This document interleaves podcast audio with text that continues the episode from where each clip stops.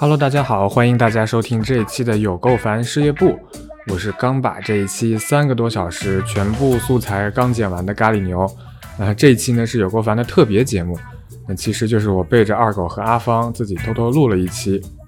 那开玩笑啊，其实是这样的，是我的朋友艺术家胡中文正在位于上海的工作室画廊举办自己的个展，此时此刻，那也就是在上周六，也就是三月四号。工作室画廊举办了一场圆桌对谈的艺术直播，我呢很荣幸是作为嘉宾之一被邀请和大家一起聊天。这期播客呢其实就是这次对谈的录音啊，当然完整版的对谈有足足三个小时啊，这次放出的只是一个剪辑过的精简版本。我们这次从作品的讨论开始聊，后面也花了很大篇幅讨论了关于创作者所谓的传大招，以及还有一个自信建立的问题，以及一些商业插画师和艺术家不同立场的碰撞，甚至还讨论了一下关于 AI 创作对于艺术概念本身是否有冲击的这样一个观点。那这次讨论的视角也很丰富，包括了插画师、艺术家、画廊主、品牌方，还有环境心理学咨询师，嗯，包括了甚至包括了中国人和外国人这么多不同观点的碰撞哈，所以是非常干货满满的一期。啊，另外呢，还想跟大家道个歉，就是关于这一期的音质问题。这一期我其实是带了麦克风去的，但可能一些硬件设置或者是环境混响的问题，导致这一期的音质不是很清楚。但是内容还是很棒的，希望大家多多包涵。好，废话不多说了，那就开始我们这一期的内容吧。大家好，欢迎大家来到我们的直播间。那今天是我们工作室画廊艺术现场的第一次直播，没有做过直播，大家多多喊啊。那这个艺术现场呢，其实是我们啊希望通过这样一个呃展览也好，项目也好，来建立更广泛的艺术交流和讨论的视角。所以呢，我们会请到一些艺术家朋友，包括行业相关的朋友，同时还有。呃，艺术家朋友的朋友，那可能是各个职业、各个行业的，一起来供我们观看，进入我们的项目，呃，告诉我们他们对作品的想法。那今天的主题呢，呃，叫此时此刻，嗯，是艺术家胡中文，这个 C 位是让给了艺术家，嗯，好，那我们介绍一下今天的嘉宾，好吗？呃，中文比较熟悉，从你的这边开始介绍吧。呃，易然，伊娃，嗯，你自我介绍吧。自我介绍了，哎。嗯，我是一名插画师，然后呃，之前在纽约读的插画，然后呃，三年前回到上海，现在就是属于一个自由职业的状态。嗯，平常画一些插画，然后也嗯接一些商稿，然后同时呃也业余的去做一些呃手工书，参加书展，然后还做就是 VJ 之类的，就是乱七八糟。嗯嗯嗯，然后下面是智慧，张智慧，我是智慧，我本科是钟老师欧老师的校友，我们是同一个工作室的。嗯，是是。呃，然后呃，研究生在伦敦，然后嗯，然后就是有做一些呃互动的装置，然后有点新媒体跟雕塑之间图像相关的作品。然后我是两年前来的上海，然后现在有一个坐班制的这种工作，然后兼职来找碎片的时间来做创作这样。嗯嗯，然后咖喱牛。啊，大家好，我是咖喱牛啊，我是也是胡中文的朋友，我是在广告行业工作了很久，然后现在也是一名自由插画师，平时主要是做一些商业合作的项目，跟品牌合作的。好，然后回到这边是欧明，是艺术家。嗯，我是做雕塑的，是一个职业艺术家。OK，回到我这边，我是工作室画廊的主理人，然后也很高兴啊，能够请到这么多年轻的艺术家和朋友，大家一起来聊天儿。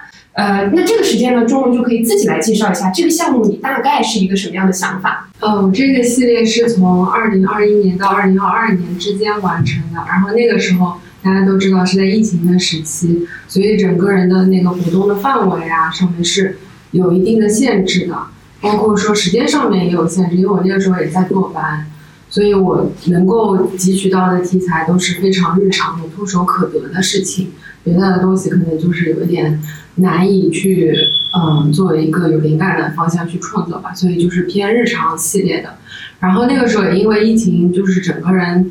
整个状态都不是特别好，所以就是光看了呃读了很多书嘛，然后那个书里面他会讲到一个行禅的这个观念，就是说，当你在做任何事情的时候，你就抛开你心呃心智和思想的一个干扰，完全的只是沉浸于一个当下的时刻。比如说吃饭的时候，就只是专注于食物本身；然后走路的时候，也只是专注于你脚底和地面接触的那个感受而已。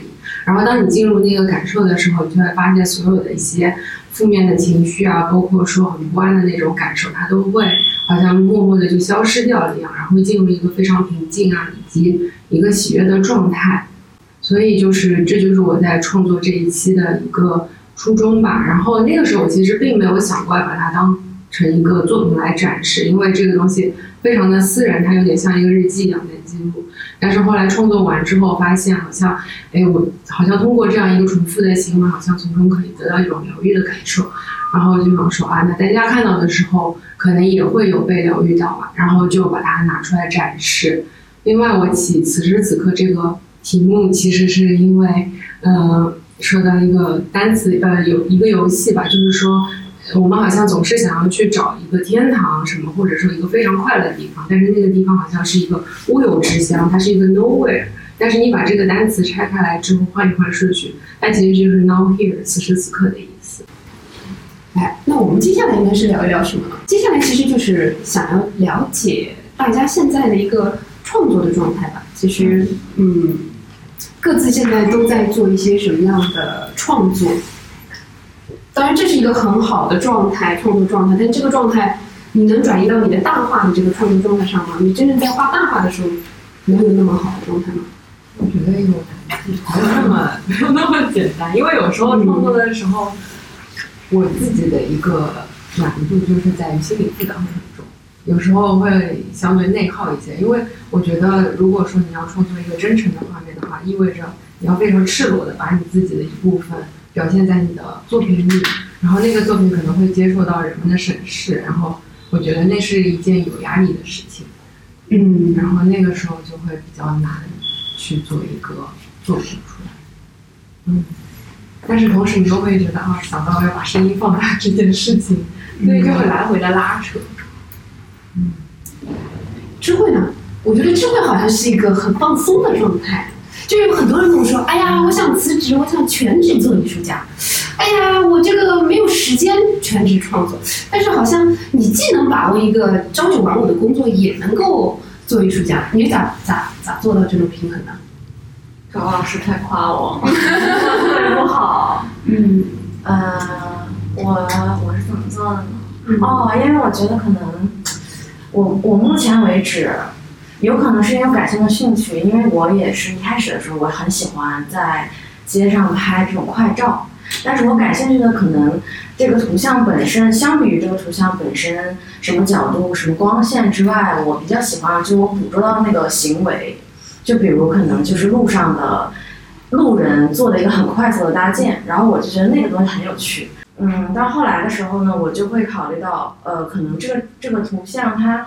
像素怎么样也不是很重要，它捕捉到了我想要的一个很有灵感的信息。嗯嗯，所以说你是在上班路上一边创作一边上班是吧？就是就是可以看对，或者是之前其实上学或者包括之前工作室安排下乡啊，我都是感觉好像，比如说我们是去做佛像的，或者我们是去打卡的，但实际上我在路上好像总会稍微类似于我的注意力会。Twist 一下，然后抓的一些小东西，然后我来做这样。就我感觉我是那种永远是微跑题，但是对那个微跑题的内容很感兴趣的人。嗯，嗯，然后我现在就是在上班，然后其实就是也是微跑题的状态。我觉得微跑题，对，我觉得也挺挺痛苦的，就是可能要在办公室，然后最近还升级了，还要指纹打卡什么的，我就挺烦的。但是我觉得。就有的时候，如果你下班，然后你的注意力其实已经急剧消耗，然后你就有的时候会特别烦这件事情。但同时，我又觉得可能我如果我想维持这种就是类似于游牧式的发现，那我需要用一定的劳动换取我可以在其他城市待着的这种物质也好，房子也好，或者是怎么样，然后去挤压这个时间。嗯，所以其实你觉得就是。工作状态和你创作状态本身也是一个挺好的 shift，是一个平衡，对吗？就是你工作压力大的时候，创作也可以给到你一个释放或者是一个转换。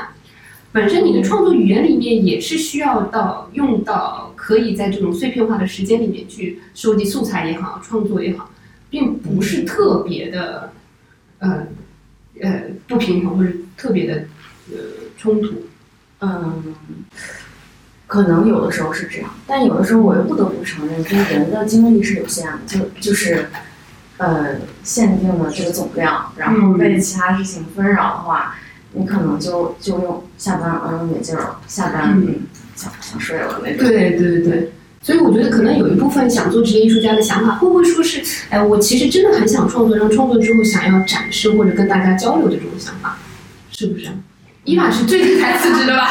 来，你讲。我就是放弃了，嗯嗯，那种生活状态，我就，嗯，我其实我也有点不顾一切了，就嗯，因为实在是。嗯，那种状态太难了，对于我来说。因为如果我想要创作的话，我觉得就是需要更全身心一点。那就是我之前的那个工作，就是几乎就是一个全职的状态。然后，呃，在工作的时间内，也是精力耗的比较多。我觉得就是在下班的时候是没有办法能够有足够的精力去。全身心投入在创作里，所以我觉得就是其实艺术就是还是挺需要嗯大部分的时间和精力，就是挺费脑子和体力的。嗯，郭老师，您全职，你觉得费脑子吗？压力大吗？全职也不好啊。有些工作的这个这个压力或者鞭策，可能会协调。嗯，我觉得每个人状态都不一样。嗯，因为我从来没有工作过，所以说我不知道工作是啥。羡慕啊！羡慕我我其实就是毕业之后在学校教过一段时间书，就年的时间。但是我觉得在大学里面教书好像也不是一个工作，就是压根儿没压力，就是除非你自己给自己找点事儿。工作的目的不是有压力，不是应该有钱吗？就 是在学校里面，他不会有什么，就像你在一个私企，他对你有有业绩的压力啊，完全没有，就是你认真干，只是你个人的爱好。嗯，对。那为什么你干的太差了？工作嘛。所以说，我觉得就是类似于要在外面去找一个工作这样的经历，或者在外面有压力特别强的工作，你尝试过不太不太知道。但我觉得作为一个全职艺术家，其实也也挺难，也挺就为自己给自己增压。嗯，你自己对自己没有要求。你现在会慢慢体会到吗？还是有点压力？我觉得一直都挺有压力。就即使是，其实我最好的一个状态，的确是之前在纽约的时候是半兼职。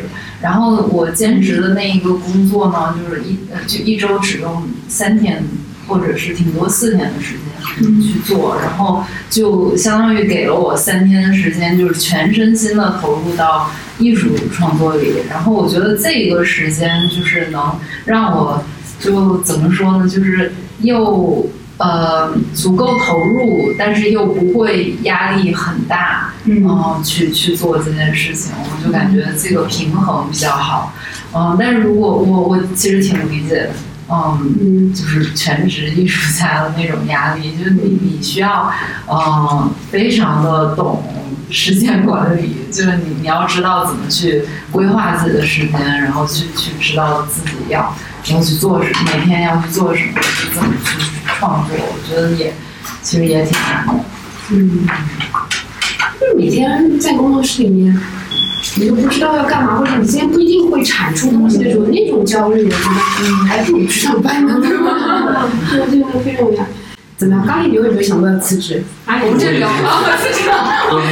他的播客都骂写公司骂了三次了。骂了四次了，其实 就是我的情况，其实跟。其他几位在座的不太一样的，因为我不是科班出身，就是我不是学艺术出身的。嗯。然后包括我一毕业以后从事的也都是平面设计类的工作。嗯。然后后来就进了广告公司嘛。嗯。然后可能我对创作的那个观念可能也跟大家不太一样，就是我创作可能更多是为了，如果说通俗一点，就是为了变现。为了活下去，对吧？为了养家糊口，可能这也是我为什么目前大部分工作还是在做商业插画的原因。包括就是现在我也算是全职的插画师嘛，然后我平时的创作状态其实都是跟大家不太一样，就是我是有委托在先的，所以这个创作的动机可能就跟大家都不太一样。嗯，不太就是也有那种自己创作、自由创作，就像跟中庸这一套作品一样，就是大家自己打卡那种创作。嗯，但可能占的比例就不是很多。我觉得这一点是插画师跟艺术家的一些语境的不同。嗯我觉得可以，也可以聊一聊。但前公司就是在公司工作的时候，的确也是，尤其我又是在广告公司那种行业嘛，可能就像我老说的是非常大的那种压力在的，然后加班什么都很严重嘛，然后包括做的也不一定是自己的东西，感觉更加的内耗。嗯所以也是我之前辞职的一个原因，就是那更加没有自我表达的机会，只能单纯的锻炼技巧和一些可能会后面在商业插画一些用到的一些跟客户沟通的技巧之类的，这个都是跟创作本身没什么太大关系的。嗯嗯让我觉得你非常的擅长，就是就算你不喜欢，但是你还是我觉得是一种不得不用的时候，可能会把那部分的经验拿出来，然后能让自己的现状有所改善或者变得更好的一个手段吧。尊敬。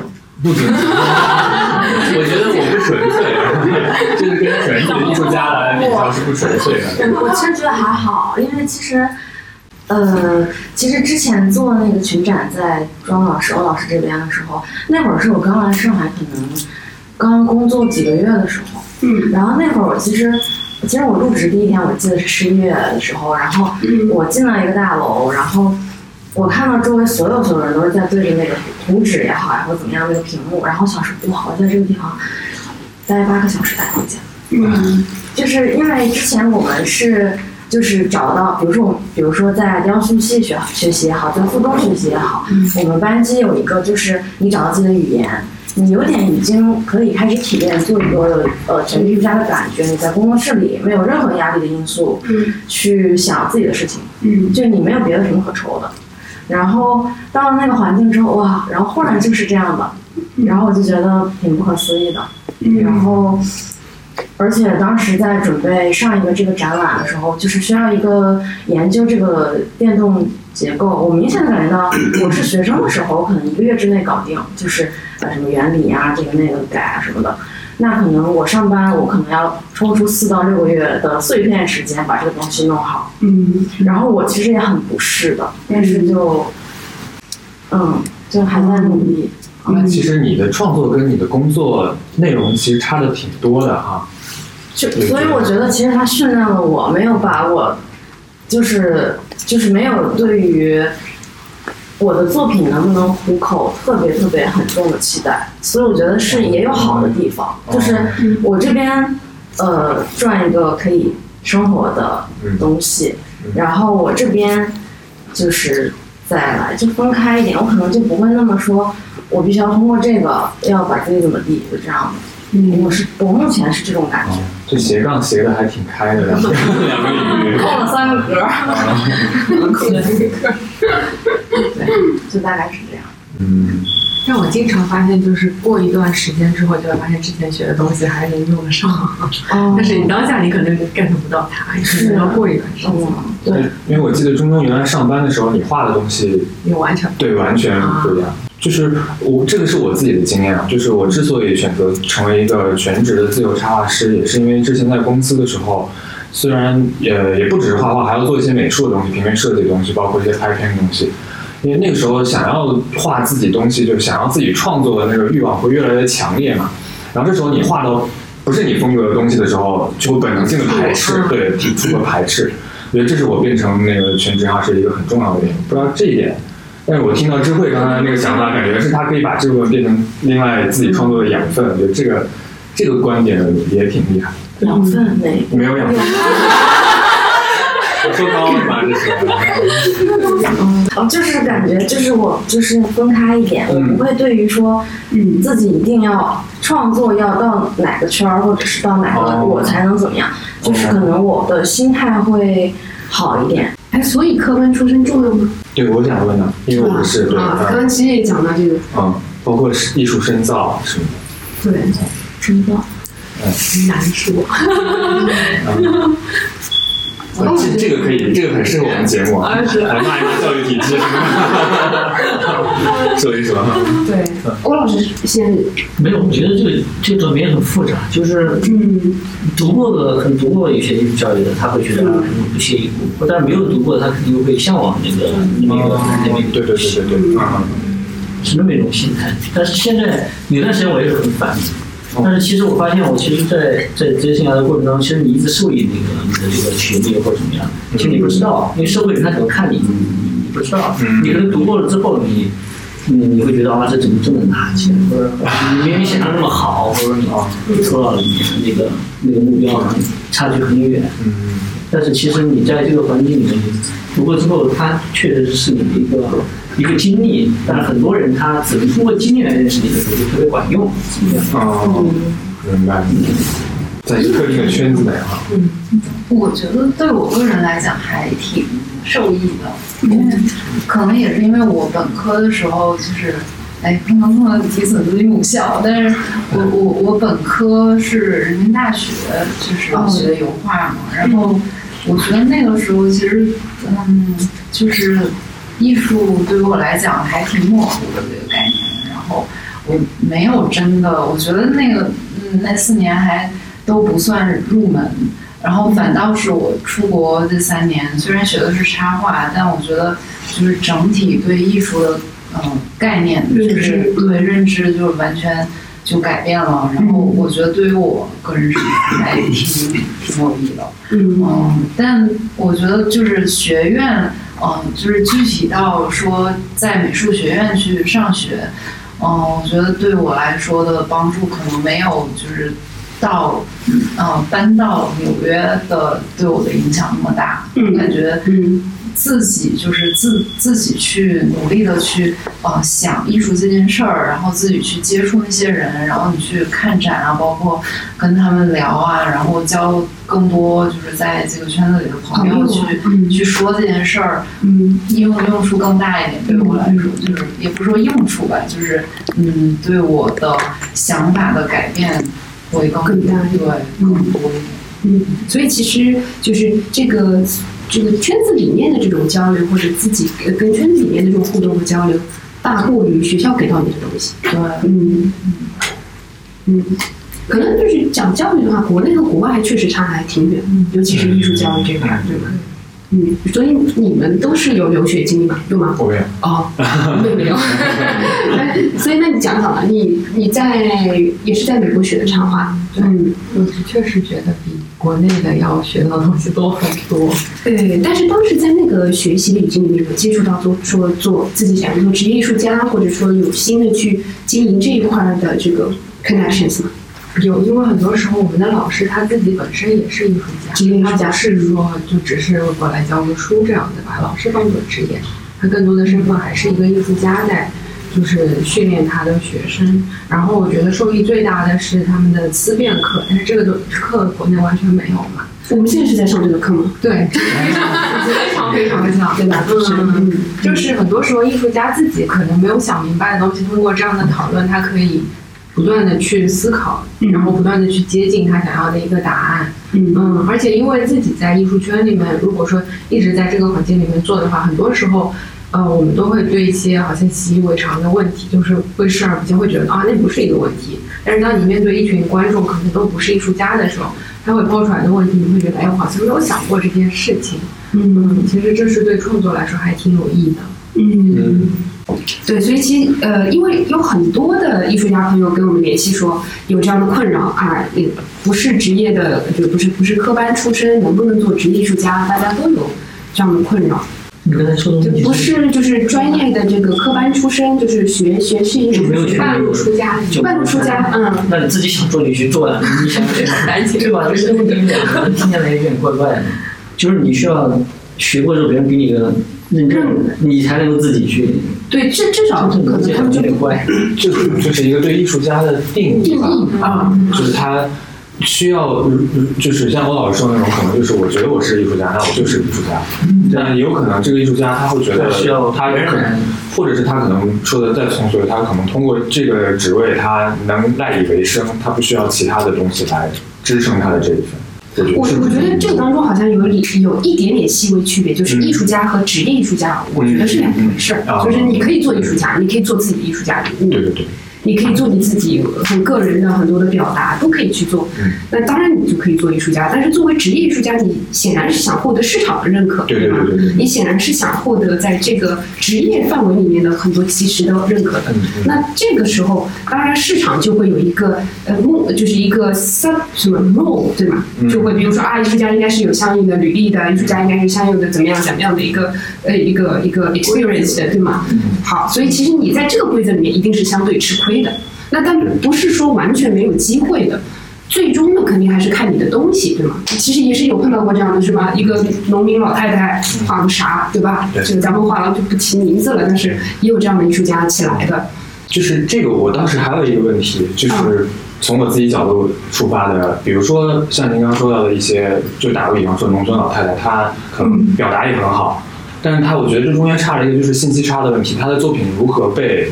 行内被圈内的人看到，比如说被画廊，像比如说像被画廊主理人像你这样看到，他需要怎么办？我觉得首先是你要相信画廊的人，他都一直在看，就是他一直在找。就我们的目标是不停的要找出能代表这个时代的最独特的、最优秀的艺术家，因为其实这个是我们最重要的部分，所以工作的一大部分就是一直在看，一直在找。嗯，那问题就是很难找到。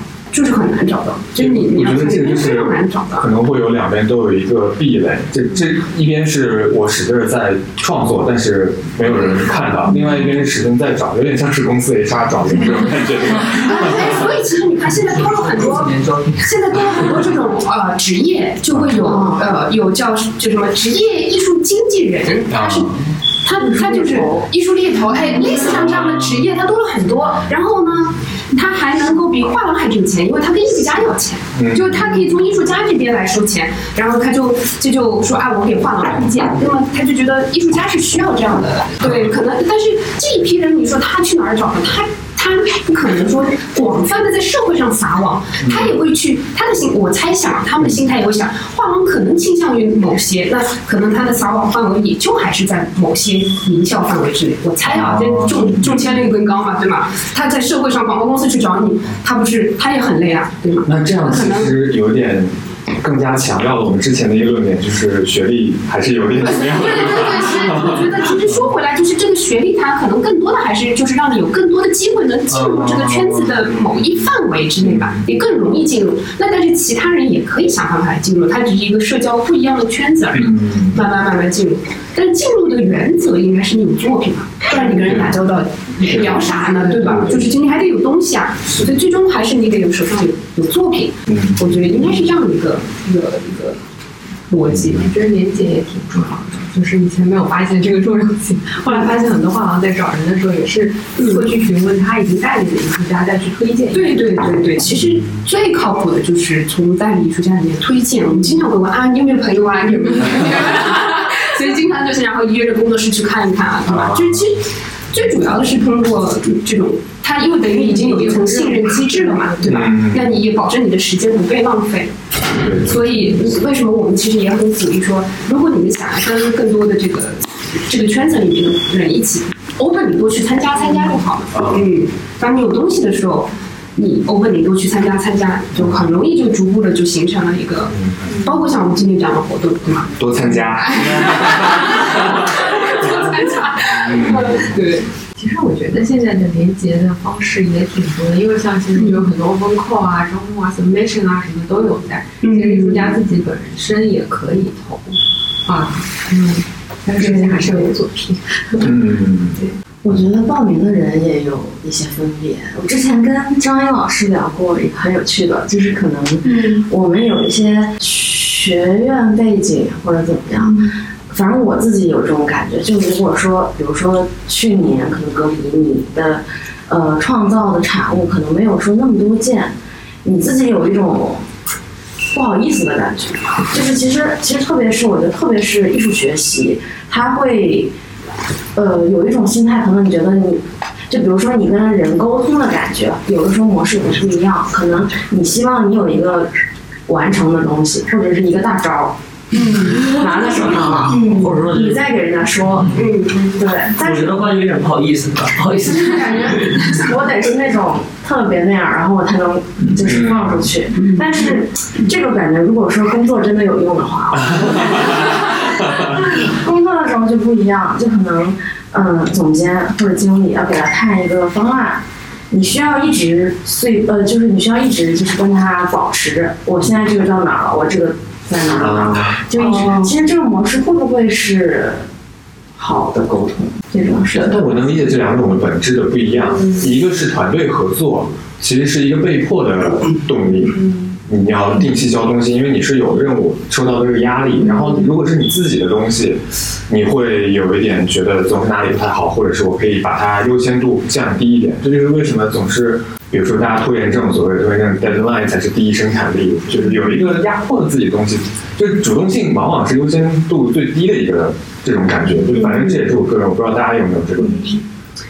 啊，我不知道，我第一感觉我还是觉得你要放大招的，因为你放大招，那我我我是给你做展览，还是不做展览呢？我就先看着你啊，不不，本身应该都是有目的的。就准备的还是那个大招，但是这个大招还没准备完，但是是一个激动的步骤没有完成，但是这个东西已经在。然后我为了让对方安心，我应该交代给他我进行到哪里了。哦我是这种感觉。没，但是我我我的理解啊，在艺术圈的逻辑应该是，你不放大招，别人还是放大招的，就是对资源一定还是追着现在已经有大招的，就是他得有个比较清楚的东西的，准备好的东西的。呃，如果说你没有准备好，你就去 approach 的话，我觉得别人可能会觉得他不成熟，就不是一个职业艺术家的状态。嗯，但是工作上肯定是需要的，对吗？工作上你让老板安心，你看我每天都在做，你看我已经 move 到这一步了。但是，呃，画廊找艺术家可能还是得，就是必须看到大招，你哪怕就一张画，你也必须是大招。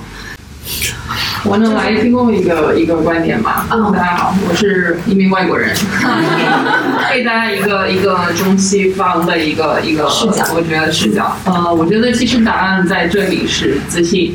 嗯，我听到的所有的，嗯，你可能在办公室为什么回家自信？因为你知道你要 follow 一二三。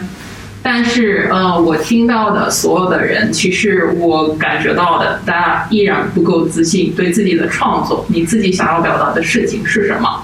所以，因为这样的一个不自信，所以就比较难，就是去我到底要做什么。所谓的拖延症也是来自于这里。嗯，所以我觉得大家提到了这个，在国外的大家怎么样，在国内的大家怎么样，就是我觉得最大的区别就是在于自信，我到底我哪怕我做的对不对不重要，但是是我自己的东西我要表达。啊、那别人怎么理解他就是别人的事情了。嗯，但是呢，感觉在在国内可能大家更多的是，我这么做你会不会喜欢我的？你会不会喜欢我的？嗯，但是呢，其实别人喜不喜欢也也是别人的自由了。嗯，因为我们不同的人会有不同的一些观点嘛，包括我觉得其实大家就看啊，市场想要的是什么。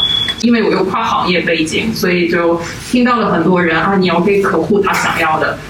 很遗憾的是，客户大部分时间他不知道他想要的是什么，尤其是当他没有没有接触过的时候，没有体验过的时候。比如说乔布斯他研发苹果手机的时候，他也没有问过任何人你要不要苹果手机。他肯定这么问的话，大家肯定会说我不要了。为什么？不是因为他真的不要了，而是他根本压根儿不知道这是什么东西。呃，福特当时呃研发汽车也是一样的道理。他你又没有问过人任何人你要不要骑车，因为当时大家都不知道汽车是什么概念，大家还是在骑马的，对吧？嗯，所以呢，我觉得其实在我看来，艺术它本身也是，它是一个不论是职业艺术家或者这个任何哪一方面的艺术家，我就觉得它本身是一个工具，就是你想要表达的事情是什么。然后别人就觉得嗯喜欢这个故事，或者愿意为他买单，那我觉得就本来就 是是是很好的，嗯，对。但是，但是我觉得其实不只是自信的问题，就是你可能说到说，呃，是因为呃在乎别人怎么想，但其实有的时候并不是说在乎别人怎么想，而是确实没有打动到自己。就是因为比如说你在研究这个东西的时候，像咖喱牛，他在广告行业，他肯定比别的人了更了解平面设计，更了解其中的一些原理啊，一些专业背景的知识，然后别的人可能并不知道，但是可能他自己的兴趣就可能自己这是自己过往的作品了，可能觉得它里面有一些缺憾啊什么，或者说一些自己。呃，比如说之前自己做过的东西，可能回过头去看啊，这个东西就不是大招，反正是一些小花样的那种感觉。对，会有这样子，然后可能就不太想呈现。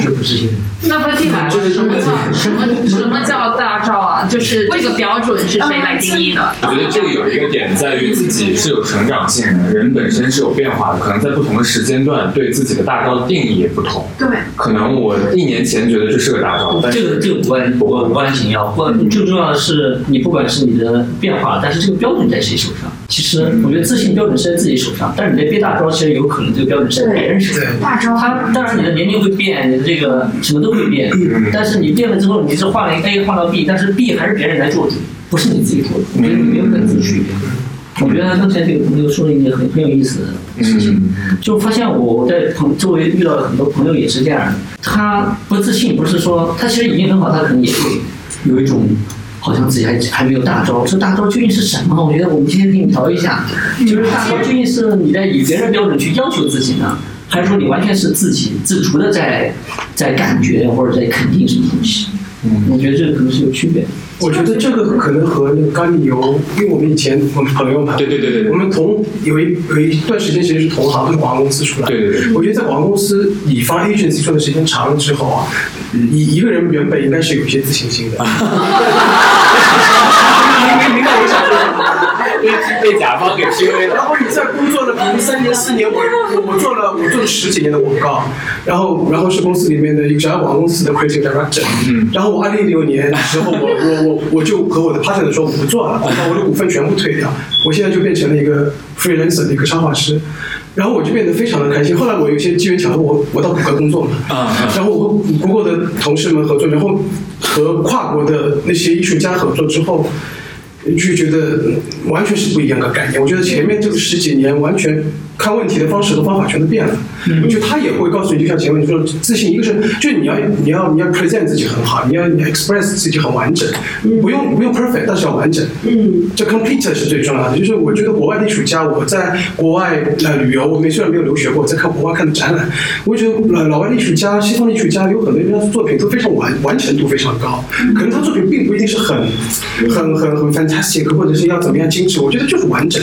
我我我这次去香港，我去看了那个草间弥生的展览，我以前对他其实没有太多了解，他这次有一次在 M Plus 有一个大的回顾展，后来我就觉得就是他的作品其实有一个完成度非常高，都是波点，但是我觉得他的完成度，你说不出他的完整在哪里，但是你会觉得这个作品就是完成了，就是一个很成熟的能够呈现在那个大的美术馆，它压住整个场，我觉得就这种感觉，所以我觉得，现在我们慢慢变成一个说我自己就是变成一个职业的商业插画师，也要自己做一些小作品之后，我就觉得我想画什么就画什么，特别当我自己在创作我自己的作品，我要抛到小红书上面去，我才不用管小红书几个点，我不看的，我也不用管，就是说我画什么你不用你你喜欢就好，不喜欢就是你的事。但是艺术家一旦 release 这个作品在自己的呃社交媒体上面，那就是别人的评判了，我不管了，因为我已经放出去了。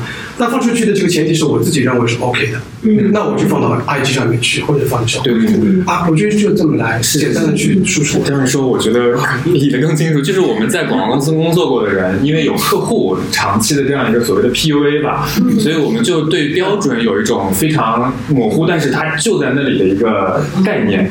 呃，我们我理解就是我们在自己创作，只要这个图是我们只发到小红书或者是发到朋友圈的这种图，我们会有很清楚的一个到这儿画完了就 OK 了。但是如果是一个哪怕是有画廊在的，就是有一个目标在那儿，某个目标在那儿，我们就会总觉得这个东西，你给我一段时间，我还可以再磨一磨；给我一段时间，我还可以再磨一磨。就是就是所谓的，我没有觉得这是一个大招的感觉。我觉得这是被客户没有甲方，没有甲方说，其实不自信的人会会营造出一个审判者来审判你。对，就是是自己给自己营造出来的一个天时地吧。对，甚至有时候自己不会意识到这是不自信。对，嗯，这是一种谦虚。呃，你可以理解成谦虚，也可以理解成不一样的方式。啊，我跟大家给一个一个我自己的背景，我是环境心理学咨询师啊，所以会研究不同环境、物理环境、社会环境对人的心理。思维方式、呃学习效果、工作效率等等的影响是什么？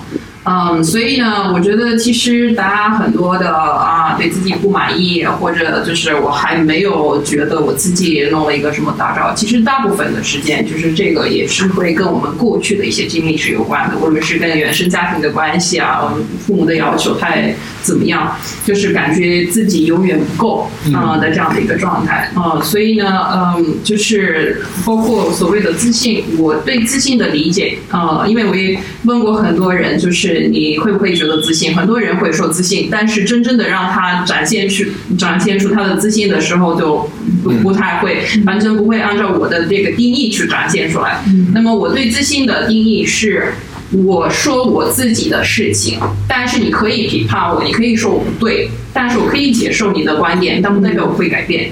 嗯，而且我们不一定是要同意才能做朋友，哪怕我们是最后就变成就是不是一路人，我们一样可以和平在这个世界上同生活，对吧？但是我们不一定要每分每秒都交流。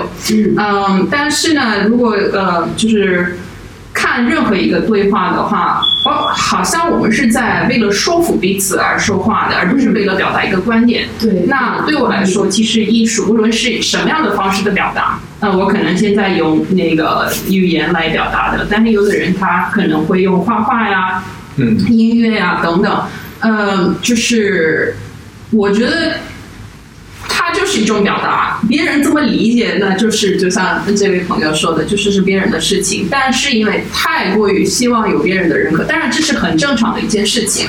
嗯，当然也不是说这个自信是一下子能、呃这个能达到的，但是呢，我觉得只要从这个角度去去看，包括慢慢的去探索自己，我就觉得是是有很大的希望，也不需要自我 PUA 什么的。对我其实我我挺同意他的观点，但是我觉得他对这个自信背后，我我觉得我家的理解是，比如说你为什么会自信？你自信来源是源自于你真的在一张一张的画，嗯。忠于自己，你一张一张的画，最后得出的感觉是忠于你自己，你自己独特的那个东西。嗯。我觉得那就值得你自信，那个就值得大家来。嗯，呃其实画廊也很想找到就是这样自信的艺术家。你你越是能够深挖你自己，越是能够通过你的工作把那个东西做清楚，嗯那个可能就是最独特的东西。你其实放到就能看到那个东西，非常独我觉得。你刚才这个问题跟你刚才说，呃，我是不是嗯怎么样？我是不是要经过一个学院教育，我才能成为一个艺术家？就感觉我们在生活里面很多东西是需要通过外界来认定的，而我自己怎么样工作，怎么样感觉这个世界，或者怎么表达，我觉得好像嗯是一直好像被被被被被压压住的，嗯压制的，嗯，越来越小。对，越来越小。我觉得这个其实是是很很怪的一件事情，就是你，嗯，所以说你刚才说出那句话的时候，我觉得好，就感觉很不可理解。我我我要要杀了，难道我还得谁来给我签个证书，然后才能够在那那个地方干什么事儿，然后怎么样？这是工业时代带来的一个后果啊、而且这个是其实我觉得不仅仅是在艺术行业这个或者领域发生的事情，其实任何一个领域都是都是这样。好像你先为了拿到一个证而去做一些事情，但是你这个证到底能代表什么？我觉得。而且反而就是因为有这个证，我个人感觉反而就没有价值的。为什么？因为你必须有一个标准才能拿到这个证。那这个标准，我所有人都是一样的。那就好像你是在 Instagram 或者在小红书就发一些照片，大家都是啊，我找灵感，我去是那个小红书。那最后就是所有的东西都是一样的。所以我觉得就是，既然我们今今天是呃 critique，我们要要批判性的去思考，就是我们这个。所谓的社会，嗯，包括我们每一个人在社会上的一个扮演的角色是什么？我们如何去主动的去尽可能找到自己能改变的一些东西是什么？然后大家就根据不同的人的那个改变的方式，就是一群志同道合的人就，他会就慢慢的就改变更多的，我觉得。对，这样我有一个问题啊，就是可能是一个我想要自省的问题，就是我们这个播客之前是一个，比如说会骂一些看不惯的同事的问题，就会有这样的，就是拿画廊这个语境来打个比方，就是有一个画的很差的人，这个差，我们先不定义他怎么差，就是我们觉得他，但他但他超级自信，他就觉得我这个画是最牛逼的。你为什么没有看画？肯定是你有问题。但你觉不觉得这种人跟我们刚才讨论的这种情况，那我们应该是肯定他，还是肯定自己的感受？呃，比如说他一直在你眼前晃，或者是他是个，你可以选择走开。呃，这样说吧，就是拿我们之前的播客做例子，就是他是我们的同事，然后他是一个，比如说他东西写的很差，但他超级自信，他就是，而且他可能职位又比你高那么一点。是你觉得这个差是从他的对他的那个嫉妒？对对，我觉得可能这也是一个可以讨论的范围，就是因为我觉得因素是有很多方面的嘛，就有可能是从别的方面会导致。最后结论是我的问题，所以我觉得这个可以作为讨论。因为如果你可以，你可以选择走开，是因为你有这个主动权，因为你是画廊助理人，你可以选择不要这个人的作品。但假如说我们把这个前提去掉，你不得不跟这个人产生一些联系，比如说他你们是同一个，我没有不得不，我觉得我回答你一个问题，我们个人我觉得没有不得不。你刚才说我们是画廊助理，但其实我们也在社会里面是被被被被被限制，对，不是说因为因为我今天不当画廊主任，我接下来不能卖画，不能生存的，其实都有限制，就每个人都在限制就你多大程度上自信，你才能多大程度上去做一些，就在别人看来很那个的事情。那今天他不光是职位比你高，是因为什么？是因为他他哪怕你你认定他差，但是他他还是影响你，你还是不能不能摆脱他的影响，是因为你的问题。那你可以走开，那为什么不走开？老板上个手都可以吗？对吧？他职位比你高，你也走开了。我的意思的走开，不是说你是物理上走开，我的意思是你应该不 care 他，因为你那么坚信他就是差，那他就是一坨屎，你没有必要跟他吵。明白了，明白了。对对，其实我觉得他刚刚说的自信问题很有意思，就不光是艺术家自己有自信，就画廊本身它也需要产生某种自信，就需要需要这种真正呃非常独特的。因为有很多画廊，我们也会批，哇，那画廊怎么那么差？对对对，真的真的就会觉得这么他背后是有人吗？怎么？我们也是会讨论说这个谁谁谁画成这样，他还对吧？对，那好意思吗？怎么样？就是卖的这么贵，怎么怎么样？就就特别不公平的东西。你以为有公平的这个东西，你以为客户都是聪明的，钱都是聪明。其实你后来发现啊，我们自己也是自己反思，我们发现其实并没有把上帝的尺子说他就是差，你就是好。对对对，甚至但是你现在想要去，你其实还是渴望一个外部的机制来定义你你的价值。但其实你自信吗？你不自信啊，因为你一直在活在外面的一个，因为没有一个老板是你会给自己营造出来一个甲方，然后他就要来认定我这个行为是对的，是 OK 的。对，我觉得这这是一个很好的问题，因为其实它也困扰我们很长时间，非常长的时间。嗯，就如果你找到你自己画廊的那个基因，那个非常独特的你自己，你就认定这条路就是对的。比如我们推年轻艺术家，其实他需要你大非常大的勇气。你怎么就说这个是对的呢？你怎么就说它这么好呢？就是你得找到你非常独特的那个那个自信。嗯，你你告诉市场，我告诉你什么时候，所有的画因为我们廊都在，是专业。所有的画廊都在选嗯这这你好的那个。是啊是啊是真的，我就想哦，原来那些我们觉得画的差，他是找对人了。发现好像你不比较，你就不知道你的坐标在哪里；但是一比较，你就非常非常的焦虑。嗯就人很难把握在你的这个当下。我还说我那个我那个宝宝，他他一岁多，他每天都特别乐呵。因为他不会比较，对吗？他就是每时每刻，他就活每分钟活在当下，他不会计划未来，他就所以就不焦虑未来。点题了，此时此刻。真的就是这样子，我所以有的时候就很羡慕他。关于这个比较，其实我想提一个，就是阿德勒的一个心理学概念，就他提出来说，被讨厌的勇气要有，大家都要有被讨厌的勇气。嗯那其实它里面引出了一个呃呃一个概念，就叫做课题。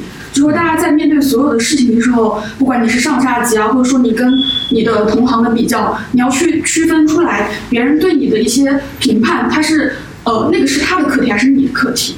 嗯就他对你有些消极的评判，可能只是他这样认为，那他其实是可以不对你产生那个影响的，只要你不认定为那个是你的课题。包括比如说你从小你爸爸妈妈决定你啊，你怎么不认真？你怎么就是从小喜欢玩？你不喜欢上课？你喜欢做作业？那可能只是呃你的母亲、父母的一个评判，说那个你的孩子就是应该要好好学习。但对你自己来说，你可以树立你自己的课题。这个呃，我觉得玩对我是有益的。那我当下就是想想要享受那样的一个时刻，你完成你自己课题就 OK 了。对，我觉得就是说，生活中就把你自己区区分开来。就老板对你讨厌，那是他的课题，他想讨厌你，你控制不了，是不是？那你自己只要做好自己就行了，那是他的问题。那他上他上火，他着急，他身体不好，那是他的问题，对对？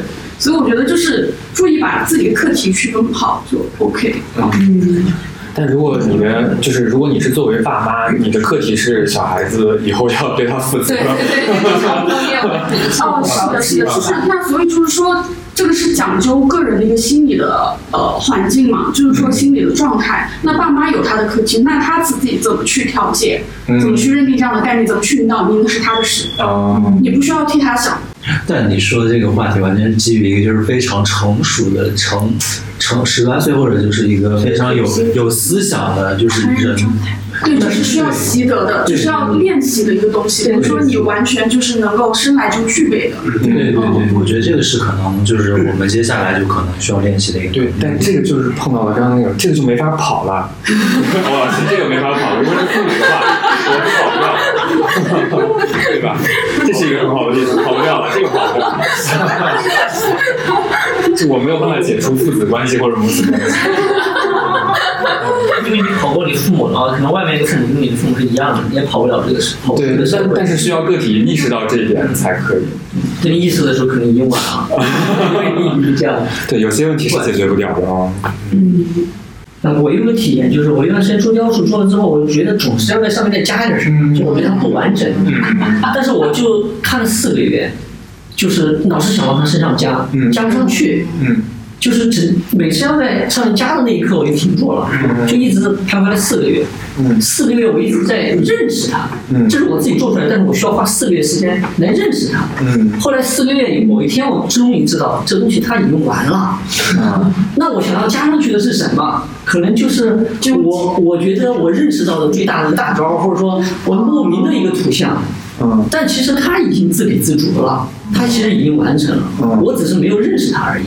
所以说，这让我想到那个那个谁啊，那个米兰昆德拉写一个小说家，他是说，他认为给自己作品聪明的小说家都应该改行。嗯，什么意思？其实你觉得你那一笔好像很很精妙，呃，被抹杀掉了，那是你认为的，你真的比他聪明吗？嗯，那肯定是你自己觉得。嗯。还有，我觉得就是，可能还有西方学以前提到，就什么叫完完成的作品。这个作品什么时候是完成的？因为他这有些画可以画三年四年。什么时候停？对，是就会停笔，就不再往这个，比如说以前油画可以产生再画，你现在数字绘画你可以 undo 也可以再画，然后你可以几个月之后、几年之后再继续画。那什么时候是一个关的一个什么时候？嗯，我觉得可能对我来说啊，在我身上可能就是我自己认为结束就结束，嗯，就在艺术家自己本身，而不是在任何人身上。嗯，啊，我觉得这幅画，我觉得就差不多就不画了，我就不画了。嗯，对，就就我就不会再碰它啊。我可能是这么看。我我觉得还有一个很细节的问题，就是因为我之前也画画，但是就是就是写实一点之后，就是可能选择了别的材料，对别的材料好奇，然后我就所以我总觉得我特别能共情画画的人，或者说是对材料施加操作的人，就你有一些呃你的痕迹能够留在纸面的时候，你特别渴望那个东西能够。Seize 抓住的那种生动感，但同时，比如说，呃，我自己做图像的实验，可能包括比如说 mapping 的实验呐，或者说可能平面设计类的，呃，我们我们的操作和手的距离可能更远一些。有的时候，我们相相对于创造痕迹，另一部分更多的是做选择。就比如说，可能我的导线什么颜色，什么长度。然后或者说，呃，我什么样的屏幕，然后我这个图像是要翻转，重复五次还是十次，可能跟就是一笔蹭了一笔，蹭了一笔，或者是木茬怎么卷起来，那种还是一个不太一样的语言。嗯。然后，所以我觉得宏观上来讲，在我们创作者或者说在制造这些东西的这个人的角度，其实把媒介都。混合的看来，其实也是就很幸福的事情，就是很有意思。可能你觉得没完，或者是我觉得我这个视频还在播五遍才完，但可能你看你已经特别高兴了，你就很享受了，然后我觉得就可以了。我就这种感觉，不知道，这是我的感受。我的感觉就好像，其实这个东西它本身，我们要承认它就是没有终点的。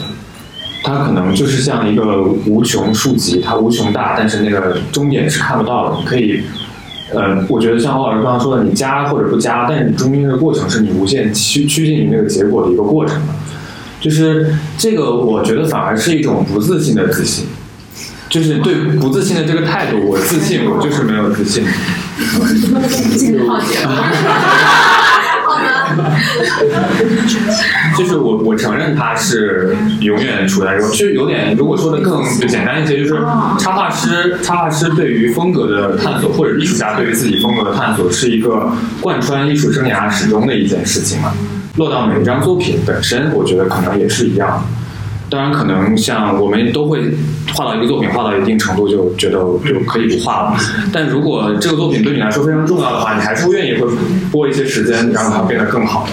只是因为我要去画我新的作品了，我我就不画我这一张了。我觉得可能有时候是这样。你们会不会就是说有一些有一系列作品就是一个阶段的这种风格，然后可能下一个阶段就是另外一种新的风格的探索？呃对对对。然后会不会有这样一个？我觉得这样是不是对一个就你有没有这个规划？我不知道，因为我我可能没有想过那么深的问题。哦，规划倒也没有。对，就会有一些对一个个下来没有。这个是有一点点可能是随机化的，或者是探探索嘛啊，规划。就是就是帅哥讲的是，他觉得他这个东西是我这个作品一直是没有结束的，可能他这他是告诉他自己。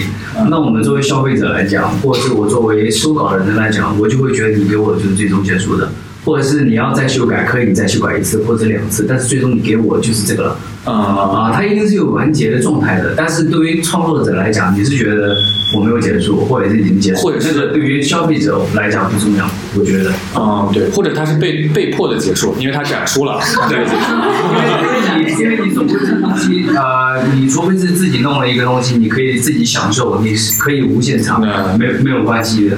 假设你要展出一定有 deadline 的，那在这之前你就必须以某种的形式把这个交上去。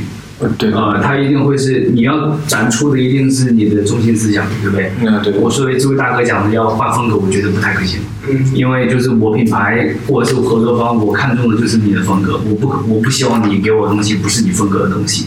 我认可你这个人，也不是认可你的身高、你的长相、为什么这个体重。风格就不能不能有探索性的呀？就是我觉得有的有的问题是，就像毕加索，他一辈子他有很多阶段的作品，他去去非洲有作品，然后蓝色是他粉色。我的是这个意思，就是艺术家他一辈子的作品可能在不停的变化。你去看他回顾展的时候，他会把一个展厅都隔开，让你可以每个作品可以去看。我就我就想问这个问题是说，你们有没有一个探索性往前走，就对于作品的一个不断的演变？因为你会碰到不同的人去旅游，去读到不同的书，然后我觉得这个都会产生就很少有看到自己风格转变的。就比如说汽车设计好了，啊，奔驰公司不可能出一个另外一个风格的。我我要树立我长久的一个一个一个形象给给给给大家。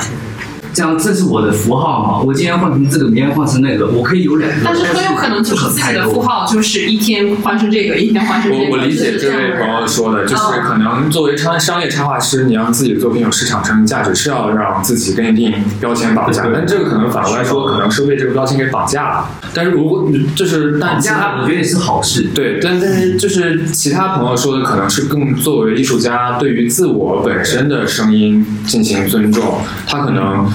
比如说像我们刚刚说的毕加索，对，有毕加索，或者是那个呃康定斯基，他在不同的阶段也有也有变化。我我觉得这是他遵从了遵从了自己的生作品，现在强的是这些，可能再过五年，他的作品可能风格就会有有有可能。但我觉得这个意思觉得是它不能说是一种大的转变，它只是说在你原有的母题上面不停的有一个添砖加瓦，还是能看到自己的痕迹。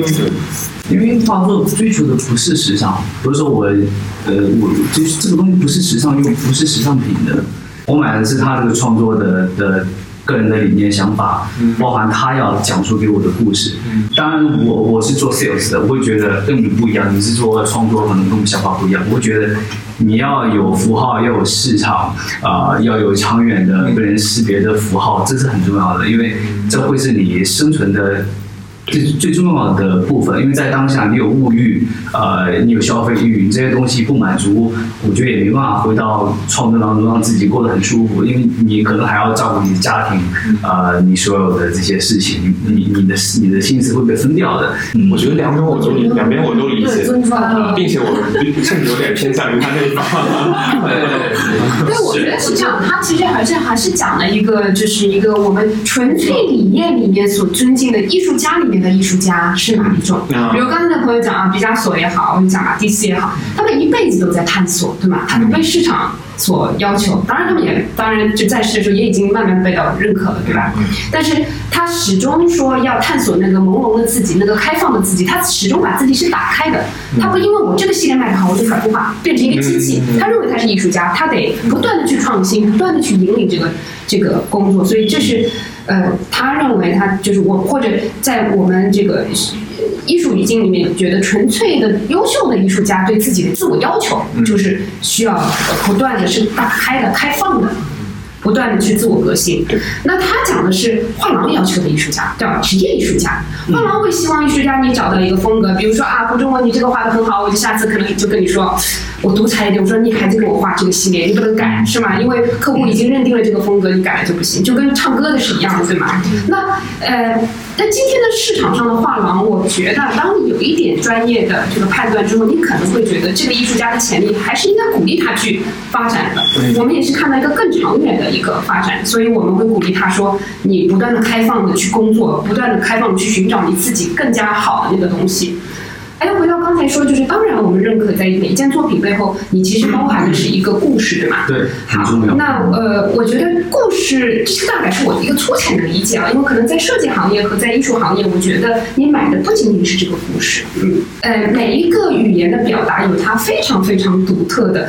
艺术家之所以选择这个媒介，比如说我们讨论了很久，他为什么用彩铅？之所以用这个装裱呈现的视觉方式，包括他在这个语言里面不停的这个练习和。探索最后呈现的那个视觉的给到你的那个结果，它是个综合统一的东西，故事就在里面了。艺术作品里面一定有那个非常文字不可到达的地方，有那个特殊的部分，所以你买这个东西。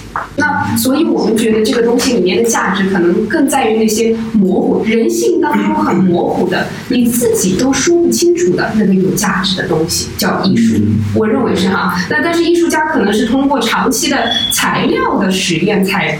真真实的材料的工作所达到的，这是为什么我我理解欧老师刚才说的，他其实身体已经做出来了，十几年跟这个石膏跟这个材料工作之后，身体已经告诉他答案，但是理智没跟上，四个月才知道哦，做完了。就是人在那个我我们很多时候其实是通过很多理性在在 convince 你自己，通过一个故事就能 convince 你了，对吗？然后你你通过很多理性的信息的叠加，可能很多 price 很多很多很多东西，最后你就能得出一个结果，但是真。真正有价值的艺术作品的时候，嗯，我觉得对艺术家来讲呢，很多工作它其实是跟人性相关，它是相对模糊的，它是没有办法用文字说的那么清楚的。所以有人用材料，所以有人用画笔，所以有人用喷枪，所以有人用电脑，每一个人的表达方式会不同，然后，呃，会看到那么多不一样的东西。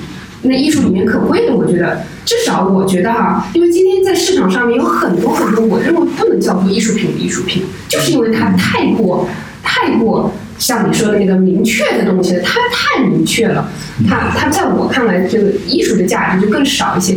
而真正叫艺术品的是，你能看到那个人性的纠结和挣扎，那个那个他自己都不确定的那个触碰这种现实的难度的那个模糊的东西，那个是。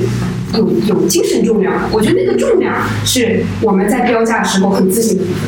嗯，啊，是吧？是啊，我可能没说清楚啊。了解了解，对。刚才聊到那个，就是关于最核心的东西，其实是不能完全说出来表达那个，就是庄老师说的那一点。就是这个，我想到最近看的一个新闻，因为最近大家都很讨论 AI 绘画、AI 创作的话题嘛。有一个观点就是 AI 它最终导致的一个结果，当然可能是一种可能性，它的结果是抹杀了这种可能性，就是因为它 AI，因为它不再受制于人的局限性。它可能我们原来想不通的一些东西，就像我们刚刚说的那些 AI，它通过一个足够大量，它能想通了。它以后把一些意义本身，他把意义本身给抹杀了。嗯，就是我们费尽费了一生都达不到的那一个境界，AI 可能几秒钟它就达到了，嗯然后它就是把美学什么的，就是马上一下子展现在你面前，但是你挑不出任何毛病来。嗯所以我们我们一直就是这几代这么多代的艺术家一直在追寻的一个艺术状态。所谓的艺术本身就是一个不可说的一个模糊状态，他把这件事情给抹杀了。就是我不知道大家就是我是想到这件事情，我觉得可以过渡一下，大家聊聊 AI 对艺术和一些的一些想法。嗯那我觉得过程很重要，你过渡的一个试错的过程，就是你所有的错误其实也都非常重要。这个是 AI，对他没有把这个当违法错吧？对对对。如果是从那个你自己的生意层面呢，就是会不会影响你做生意？做生意，做生意，就是我只能很多人都是因为这个有，就是行业里的人有有有点那个不高兴，对对对对对对。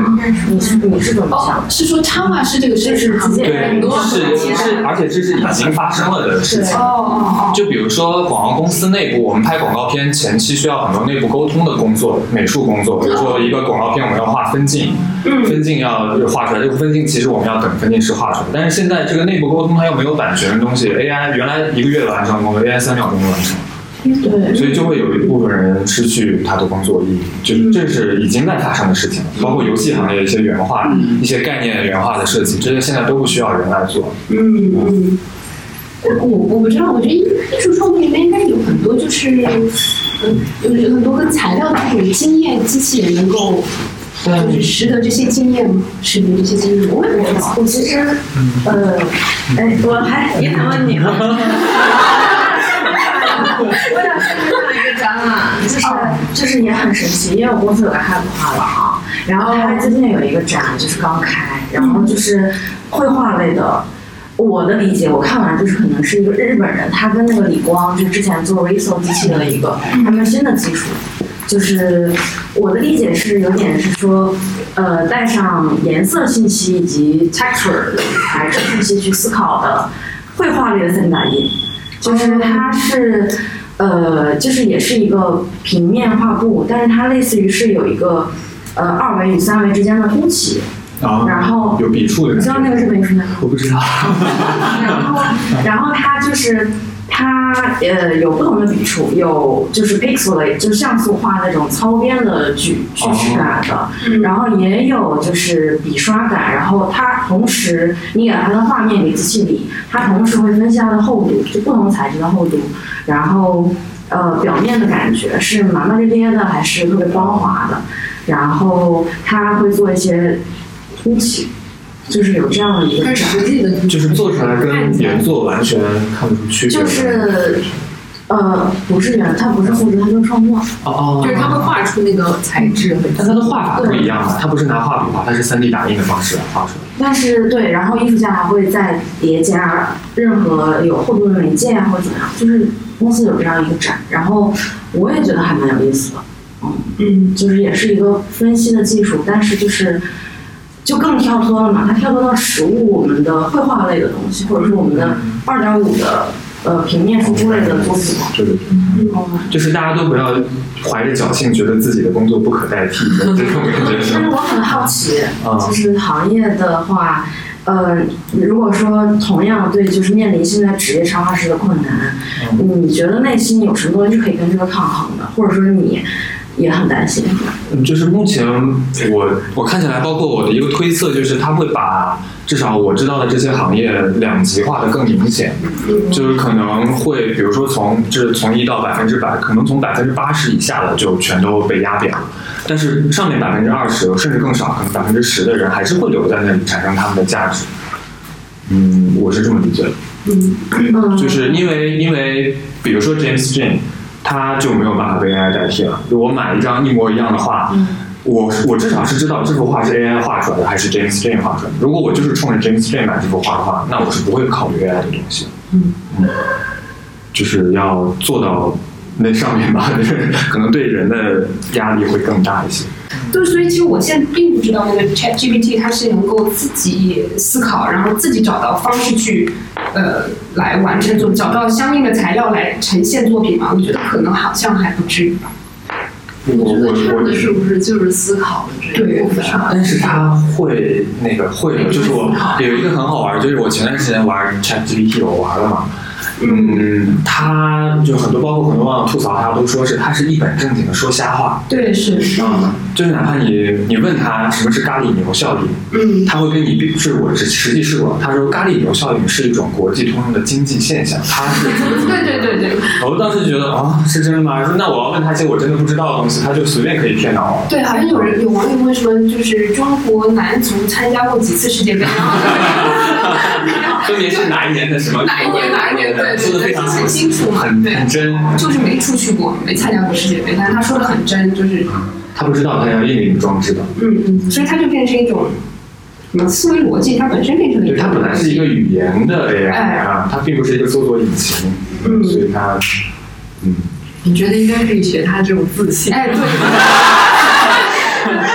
对，比如说写的创作语言刚好是这样的，比如张慧有什么作品刚好需要一个人睁着眼睛说瞎话，那个就很合适。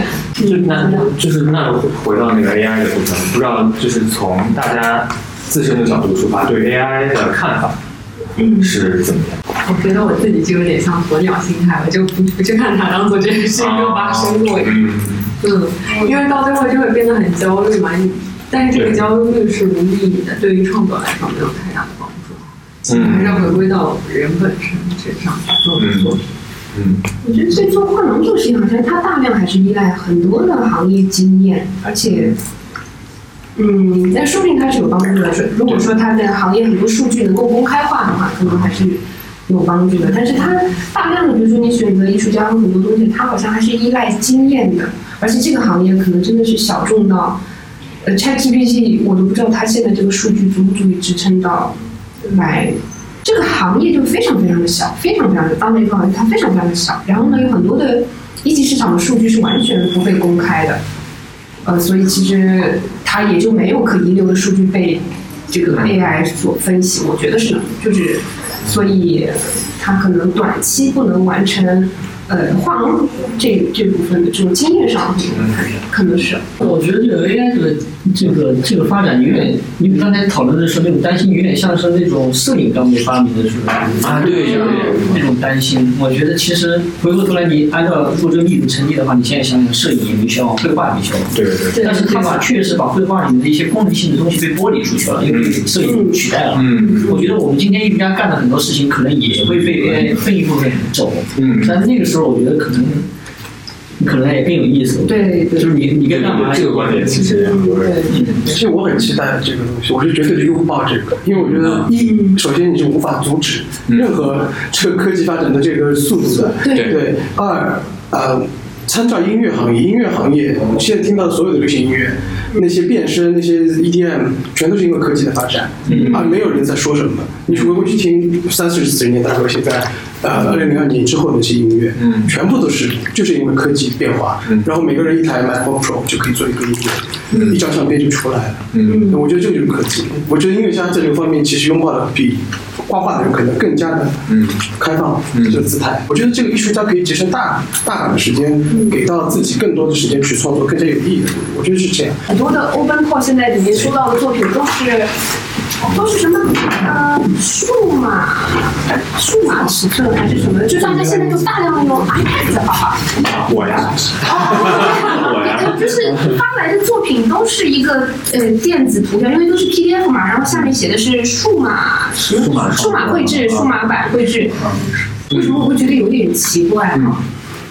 就像比如说我们今天看这个作品，我们会一定要把大家邀请到现场来看很多的东西，因为其实。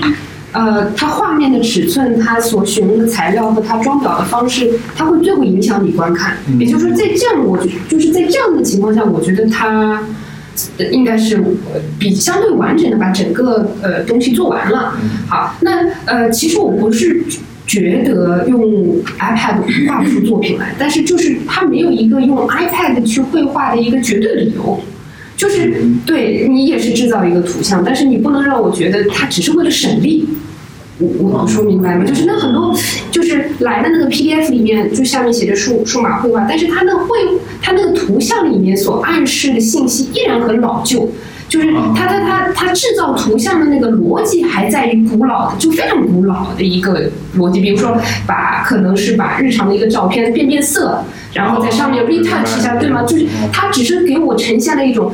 省时省力省方便的一种逻辑，那我当然不能接受了。我必须这个逻辑最后能给我带来某种特殊性。但相反，如果说这个东西只能是用这个 iPad 笔来呈现，它能给我一种极端的、我前所未有的陌生的体验。哇，原来 iPad 可以做成这样。嗯，啊，我觉得可以。就是我觉得这这个逻辑得得是在这个艺术创作里面的逻辑。嗯，然后还写一个尺寸可变，我觉得这个好。那个尺寸就是信息啊，对吗？你到底要放多大？你要放一栋楼和放就在这个尺寸里面看，它完全就是一个艺术家你该把控的信息。你给我写个尺寸可变，然后给我一个数码打印。这个我就不能理解，图像逻辑又非常的传统，所以你跟我说这里面的价值，我读不出任何价值啊，嗯，对吗？但是尺寸可变，在一些商业插画里，所以重要。这个就是商业插画做大了之后，就会有这样一个其其就是本能的一个思考，就说这个东西可以拿去印刷啊，我可以给你三百零度的，或者是一个 vector 的一个。你要你要一个 OOT 就是。对，是这样的，我就可以拉到国外去做，就有这种思考的这种对。但是画廊不是这么考虑。对，就就在这个合作方向里面，他没。品牌，品牌是尺寸可变，比如说你画一个墙，你画一个模容，对吧？你画一个小的，你都可以做，这这个就是商业。对对对。对，但是艺术里面，你的尺寸、你的、你的所有信息都是信息，都是创作的一部分。是你自己应该作为创作人应该有把握，他会对，因为他会对观者造成造成变化，是吗？所以这个代表那个给你投稿的那些也是被客户 PUA 的。我理解这样这样理解的，尺寸是 brief 的一部分，对我们来说，这是一部分，这是很重要的。对对，要有尺寸你才能对对对对对，对是啊，是真的影响我们报价的。你想做这些？对。对，就是之前，呃，就是中中之所以邀请我来聊这一次，也是基于就是我们上次其实视频也聊过，我们有两次饭局，中中参加了两次饭局，一次是跟一个全是插画师的饭局，第二次是一个全是艺术家的饭局，就发现两次饭局里面大家聊的事情话题完全不一样，很好玩。我们就会聊那个创作报价、客户如何推销自己，然后艺术家就是创作、创作、创作。社会现象观察。如果中问设计师呢？设计师可能偏偏向我们这边吧。客户客户有客户的都是不一样的。但呃，我觉得就是对市场的这种把握，或者说对对客户的这种把握，其实也每个行业都存在，对吗？其实这个也是一个培养的过程吧。因为我觉得，就是所谓的市场，它也是从某一个点开始，而不是市场就出现了。呃，因为我的背景我也是城市规划师，后来是呃开始做这个研究环境心理学，因为。呃，当时就觉得我们是这个环境是怎么设计，人是怎么活着，对吧？然后我一直特别想要知道，我们从心理层面上到底是什么样的影响。很多设计师，包括我相信艺术家也是，就是或者。插画师也好，呃，就是大家会觉得啊，这个客户就不懂我的设计，啊，不懂我的这个创意的点。那换一个角度来想的话，他懂的话，他自己画就好了，他就根本不需要你了。所以就是在这里会，就是会让我们自己，呃，就是有没有办法有这样的一个沟通，就是我用我自己的技术或者我自己的专业，我自己的呃这个创作，就是来找到一个平衡，了解到他。到底希望的是什么？想要的是什么？然后就是找找到一个共同成长避风点的一个一个方式，而不是说自己说啊，这个人不懂我的设计做反。而我觉得设计师也好，或者嗯，就是艺术家也好，他本身是一个教育者。嗯，就是通过他想要表达的东西而去教育这些，就是或者让这些人进一步的了解，嗯，我想要表达的事情是什么。就像这位朋友说的，就是他的角度是不一样的，我这边的角度是不一样的，大家的角度是不一样的，没有对错，就是立场不同，但反而就是在这个不同里面是可以找到一个，哎，我们看看怎么共同去做一些事情。我觉得这有时候就是催生出来一个行业，就是广告公司嘛。agency 或者是画廊也算 agency 嘛？我觉得就是如果是中间人嘛，对吧？翻译，对对对对对，因为本身这是一个沟通和沟通问题嘛，啊，对啊，我们今天这个活动肯定就是对对对艺术家的想法和对吧？想了解他的一个直接的对话嘛。嗯，所以大家有问题嘛？大家可以，如果还没有发言的，也可以啊。没有的话，那我们就收尾了。诶，对，收尾，收尾了，收尾了。好，谢谢大家今天来，谢谢。好的，以上就是我们这一期的全部内容了。如果你想要听三小时完整版内容的话，可以关注工作室画廊的微信公众号，在他们近期发布的文章里面应该就有了。那另外呢，胡中文的个展此时此刻也会在工作室画廊一直举办到三月十八号，同时呢，也会有其他艺术家的展览持续进行中，呃，也欢迎感兴趣的朋友预约观展。啊，另外呢，你可以在小宇宙 APP、网易云音乐。苹果 Podcast 和荔枝 FM 上面收听到我们的节目，我们欢迎你的评论、订阅和转发。那另外呢，也欢迎你在评论区或者是通过我们的邮箱来与我们取得联系。我们的邮箱是 newgofun at 幺六三点 com。好，感谢你的收听，我们下期接着有够烦。